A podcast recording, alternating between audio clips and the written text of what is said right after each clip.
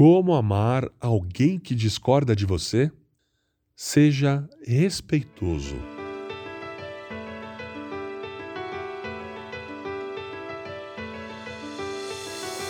Amem as pessoas sem fingimento.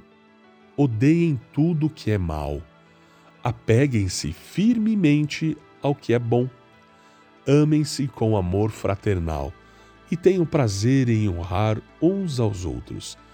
Romanos, capítulo 12, versos 9 e 10. Mostrar respeito a alguém significa que nós o estimamos. Mesmo quando não concordamos com a sua perspectiva, ainda podemos tratá-lo respeitosamente. Isso não quer dizer sentir respeito por eles, mas mostrar respeito para com eles. Se quiser aprender a mostrar respeito pelos outros, tente passar tempo com alguém que não concorda com você. Demonstrar respeito quando pensamos que o ponto de vista ou crença de outra pessoa está totalmente errado pode ser desafiador. Há algumas coisas que nós podemos fazer enquanto interagimos com os outros que não compartilham do nosso ponto de vista e nossas crenças.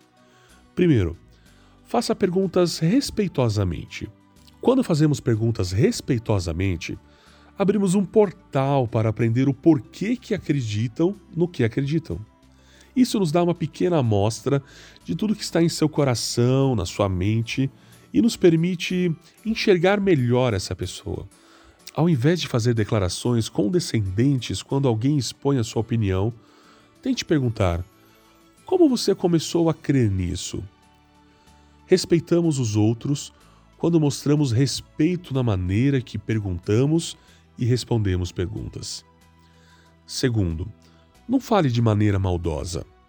Discordar de alguém não é um grande problema é algo fácil de lidar se a situação não ficar muito intensa. Mas, infelizmente, nós ficamos incomodados quando alguém não vê a situação ou compartilha do mesmo ponto de vista que o nosso. E quando isso acontece, atacamos com nossas palavras e demonstramos nosso desconforto com nossas expressões faciais, o que pode levar a um ponto onde a restauração não se torna impossível, mas improvável. Então, Considere como você gosta de ser tratado. Deixe a maldade fora da equação da discordância. E por último, evite brigas. A maioria das brigas é inútil. Temos uma certa quantidade de energia por dia e desperdiçá-la em situações inúteis e sequestradoras de tempo, incluindo aquelas nas redes sociais, significa que não teremos nenhuma reserva para os relacionamentos com os mais próximos de nós.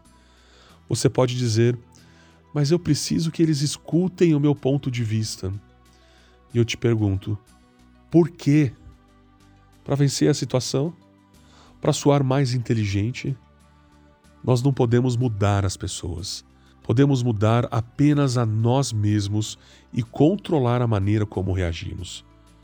Não deixe que os briguentos ditem suas ações. Se a outra pessoa só gosta de discutir, não vale a tempo perder tempo com perguntas.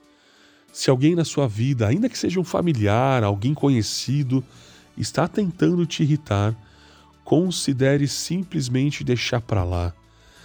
Esse tipo de interação não ajuda em nada na construção de pontes no relacionamento. Apenas geram tensões. Como seguidores de Jesus, nós precisamos manter o padrão do respeito por causa de quem Jesus é em nossas vidas. Ele não nos forçou a segui-lo, mas morreu na cruz para que pudéssemos fazê-lo. Por isso, vamos representá-lo bem quando estivermos em contato tanto com as pessoas que o conhecem quanto com quem não o conhece.